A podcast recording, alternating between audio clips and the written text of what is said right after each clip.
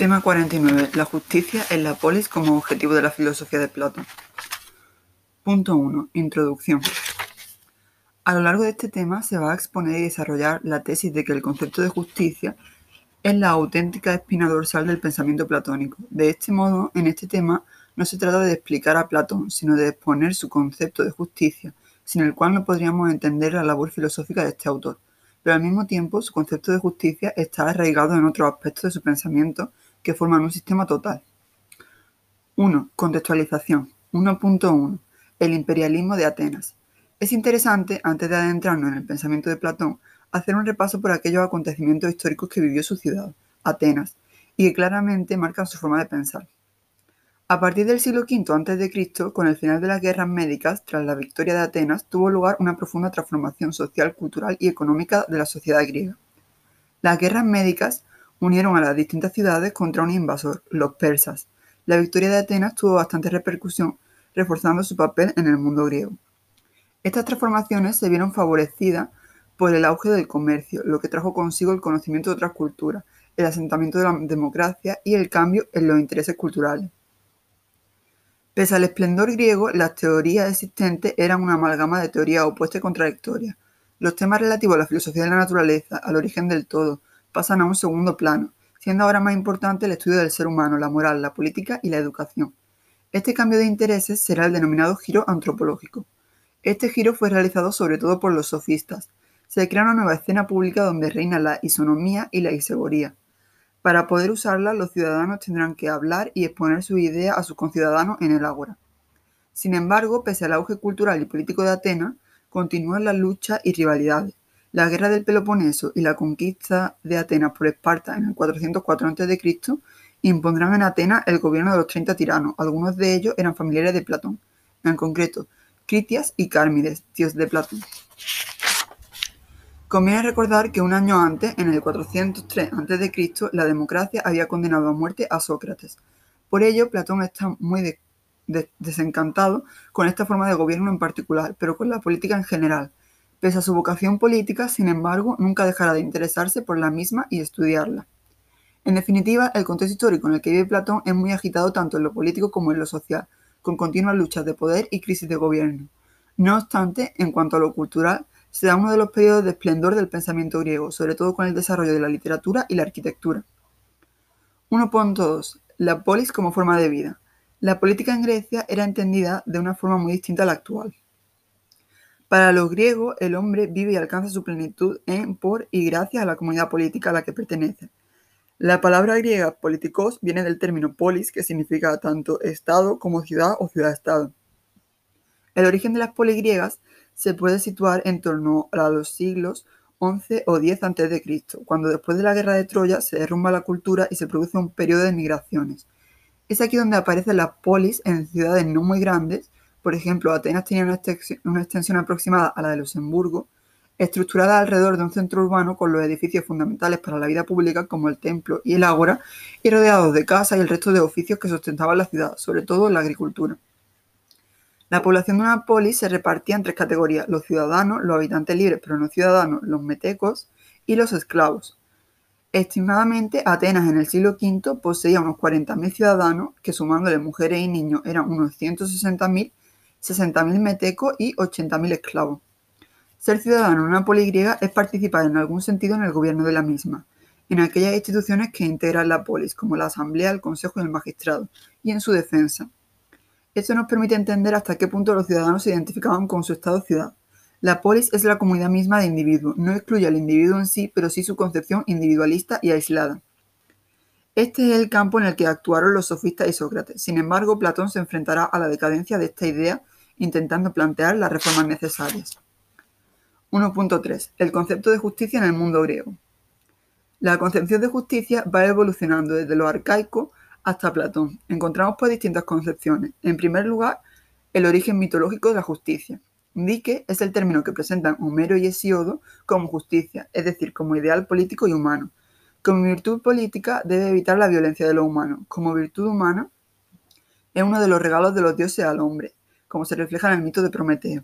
Por tanto, la justicia no es algo del ser humano, sino que es algo que los dioses le dan a algunos, y de este modo no es enseñable. La justicia es de origen divino. y el hombre que la posea será de los más virtuosos. En segundo lugar, la justicia es la ley humana. Posteriormente, di que pasa a ser ley, no moi, entendida como legalidad o conjunto de leyes. Se trata ahora de algo convencional, aceptado por todos. A esto habrá que añadirle el relativismo sofista y la discusión en torno a la fisis y el nomos. En tercer lugar, la justicia en Platón. Platón asocia la justicia al hombre, cuya actitud de vida es una moral recta, a la bondad. Para llegar a esta noción platónica será conveniente remontarnos a lo que le precede. La visión cómica de la justicia es la visión más tradicional que afirma que algo es justo cuando su existencia no interfiere con el orden al cual pertenece. Que cada cosa ocupe su lugar en el universo es lo justo. La visión cósmica flexible se acepta el intercambio pero de forma equilibrada y respetando el orden. Si hay desequilibrio en el intercambio debe haber compensación. Y la visión convencional. La justicia se convierte en una convención artificial por los sofistas. Algo es justo cuando se acuerda que es justo. Además, no existe concordancia entre la justicia y la felicidad. La justicia es pues una virtud artificial. Platón defenderá y criticará aspectos de todas estas concepciones. Contra la concepción antigua pensará que la justicia no es una mera compensación de daño, pero contra los sofistas criticará el convencionalismo moral. La concepción platónica se verá influenciada por la armonía pitagórica y la virtud socrática. De este modo propondrá una nueva versión de justicia basada en dos principios, el primero, el principio de correlación estructural alma-estado y el segundo, el principio de especialización funcional. Punto 2. Presupuestos políticos y sociales de Platón. Para Platón, el ser humano es un ser social o comunitario por naturaleza. Además, entre el individuo y el Estado existe una relación de reciprocidad. El individuo solo puede hacerse perfecto en el seno de un Estado perfecto, y a la inversa, un Estado perfecto solo es concebible si sus ciudadanos son virtuosos. Platón tiene una concepción organicista del Estado. Para él existe una correlación entre los propósitos ideales del ser humano y los del Estado. Cada parte del alma de un individuo tiene su correspondencia con el Estado. De este modo, la teoría de Platón se desarrolla en íntima conexión con su ética. Los principios de justicia son los mismos para el individuo que para el Estado. Su ética y política encuentran un respaldo en, por un lado, el intelectualismo socrático y la confianza en la razón, y por otro, en su teoría de la idea. Punto 3. Antecedentes. Sócrates y los sofistas. El pensamiento político de Platón bebe de una fuente inmediata, como es el enfrentamiento entre Sócrates y los sofistas. No es en vano que la mayoría de sus libros estén escritos a modo de diálogo entre estas dos posturas. Tanto Sócrates como los sofistas consideraban la política como una virtud, excelencia o arete enseñable. La virtud puede ser enseñable, pero la retórica no es la forma adecuada. No es ni siquiera un saber, sino que es una técnica para persuadir. Punto 4. Ciudad ideal y justicia. La República. La República es la obra más conocida de Platón y en la cual se encuentra la exposición más sistemática y completa de su pensamiento. Además, la República es también la primera utopía, ya que se trata de construir la ciudad ideal, justa, y el primer tratado de educación. El tema principal de la República es la construcción de una ciudad ideal basada en la justicia. Para Platón, la justicia es una virtud, arete, que poseen todos los estados tanto los estados como los individuos. El estado platónico está dividido en tres categorías de individuos. Primero, los productores, aquellos individuos que se dedican a cubrir las necesidades humanas básicas como el alimento, la vivienda, el vestido y conforman los oficios tradicionales como el de labrador, el constructor, sastre, etc. Segundo, los guardianes, aquellos individuos dedicados a mantener el orden social y en general a defender la ciudad frente a desórdenes internos y externos. Tercero, los gobernantes, los mejores entre los guardianes, es decir, los filósofos, serán los dedicados a gobernar. Para Platón, cada alma, cada individuo y cada clase social ha de desempeñar una función, aquella para la cual están más capacitados y así se conseguirá un Estado bien organizado y unos individuos justos. Esto es lo que se conoce como el principio de especialización funcional. Este principio, aunque tachado de elitista, presenta un carácter pragmático, la idea general es que la especialización y la división del trabajo aumentan la eficacia y el rendimiento. Pero esta justificación enlaza directamente con la justificación ética, ya que la concepción griega hace corresponder lo bueno con lo conveniente. El principio de especialización es para Platón un principio ontológico, es decir, que se fundamenta en el ser mismo de las cosas. La aplicación de este principio al Estado tiene dos consecuencias fundamentales. Por un lado, los ciudadanos de cada clase social ejercerán solo la función social de aquella clase a la que pertenecen. Y por otro lado, la inserción de cada ciudadano a la clase correspondiente ha de hacerse atendiendo a sus dotes naturales y capacidades. Para ello está la educación, para encaminar ese proceso, y para desarrollar y orientar las facultades naturales de cada tipo de alma humana. Solo así se conseguirá la virtud.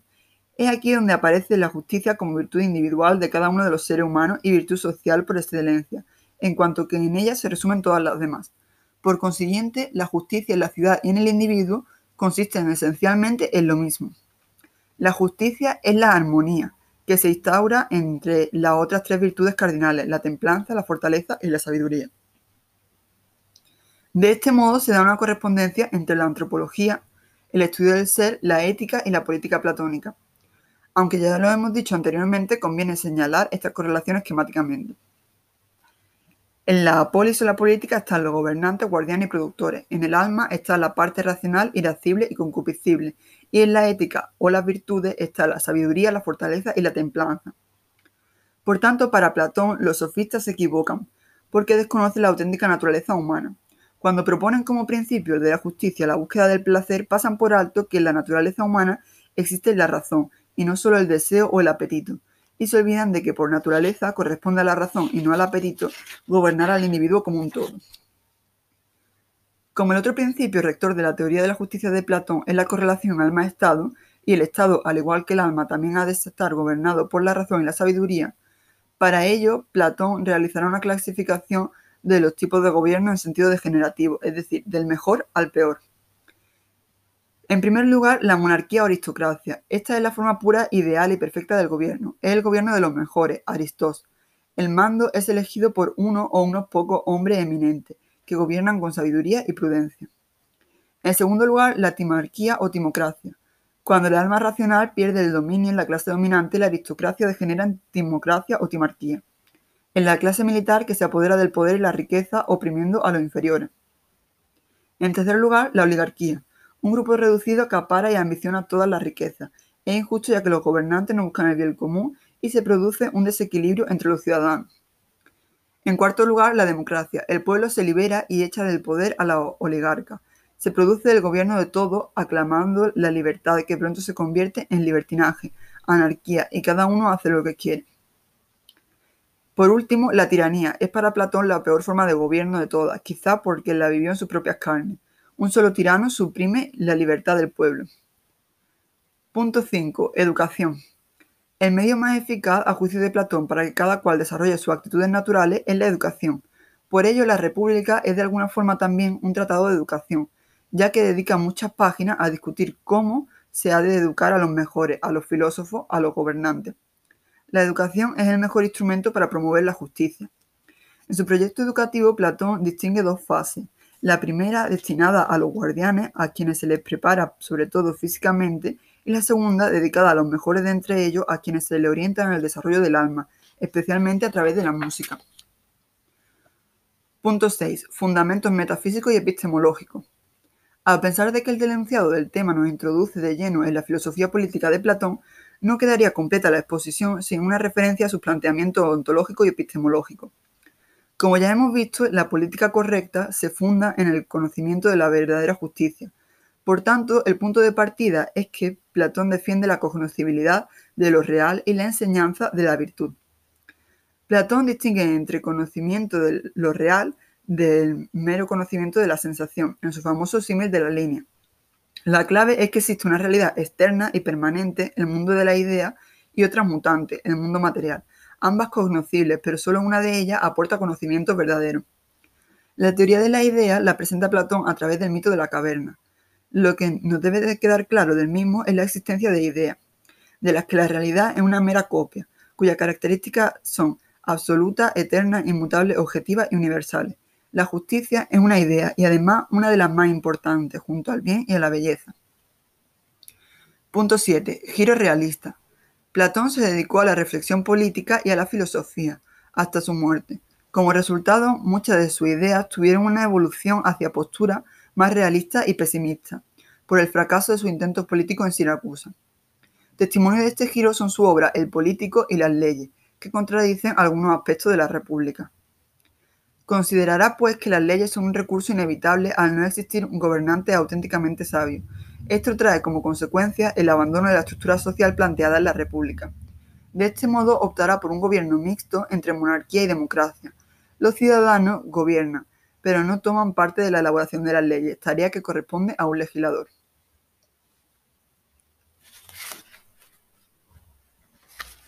Punto 8. Conclusión. Como hemos visto, los griegos tenían una concepción de la política muy distinta a la actual. Vivir en la polis y participar en ella era el objetivo principal y la forma de desarrollar la virtud en todos los sentidos. Por ello, Platón dedicó grandes tratados a pensar sobre la justicia, desarrollando el primer sistema filosófico que tenemos, de lo que tenemos registro en Occidente, que sentaría las bases de la historia de la filosofía para siempre.